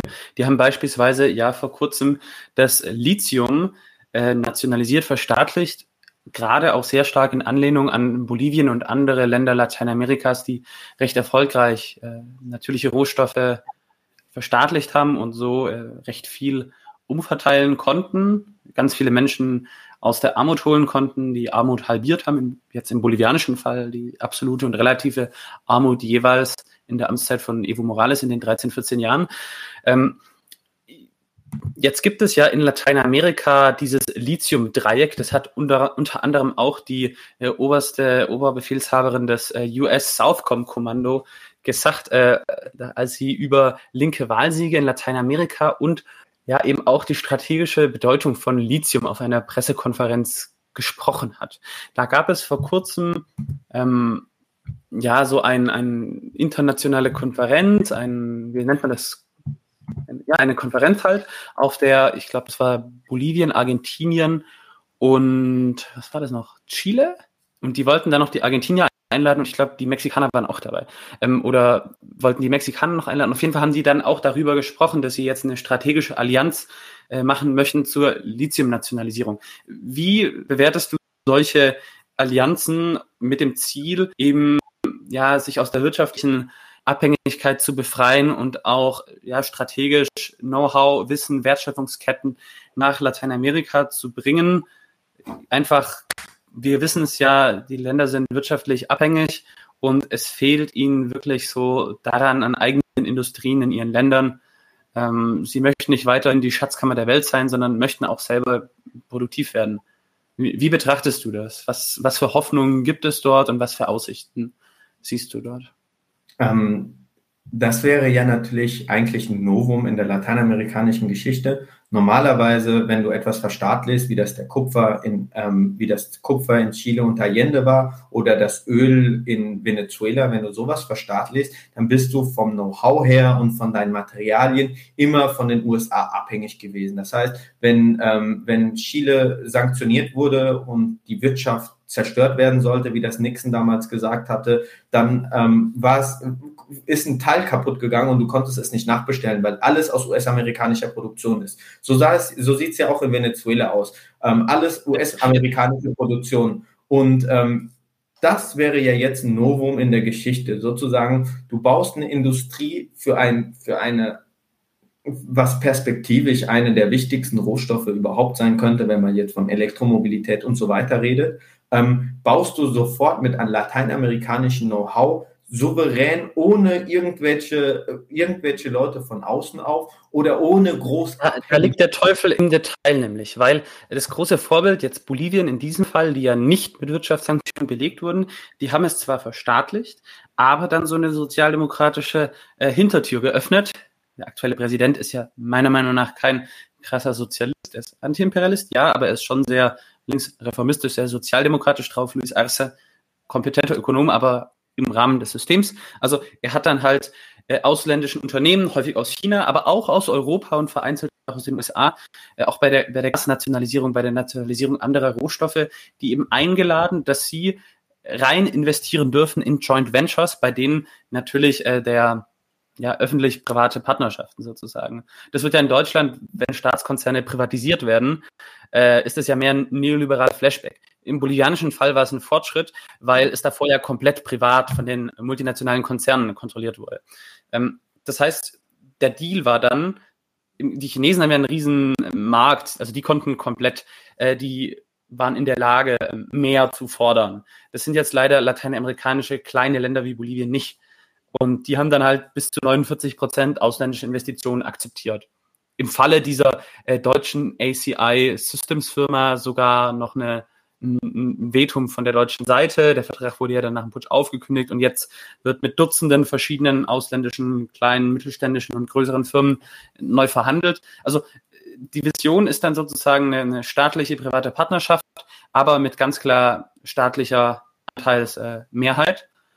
Und das könnte ein Modell jetzt werden, verschiedene lateinamerikanische Länder, um vor Ort Industrien aufzubauen, Elektromotoren zu haben, elektronische Batterien.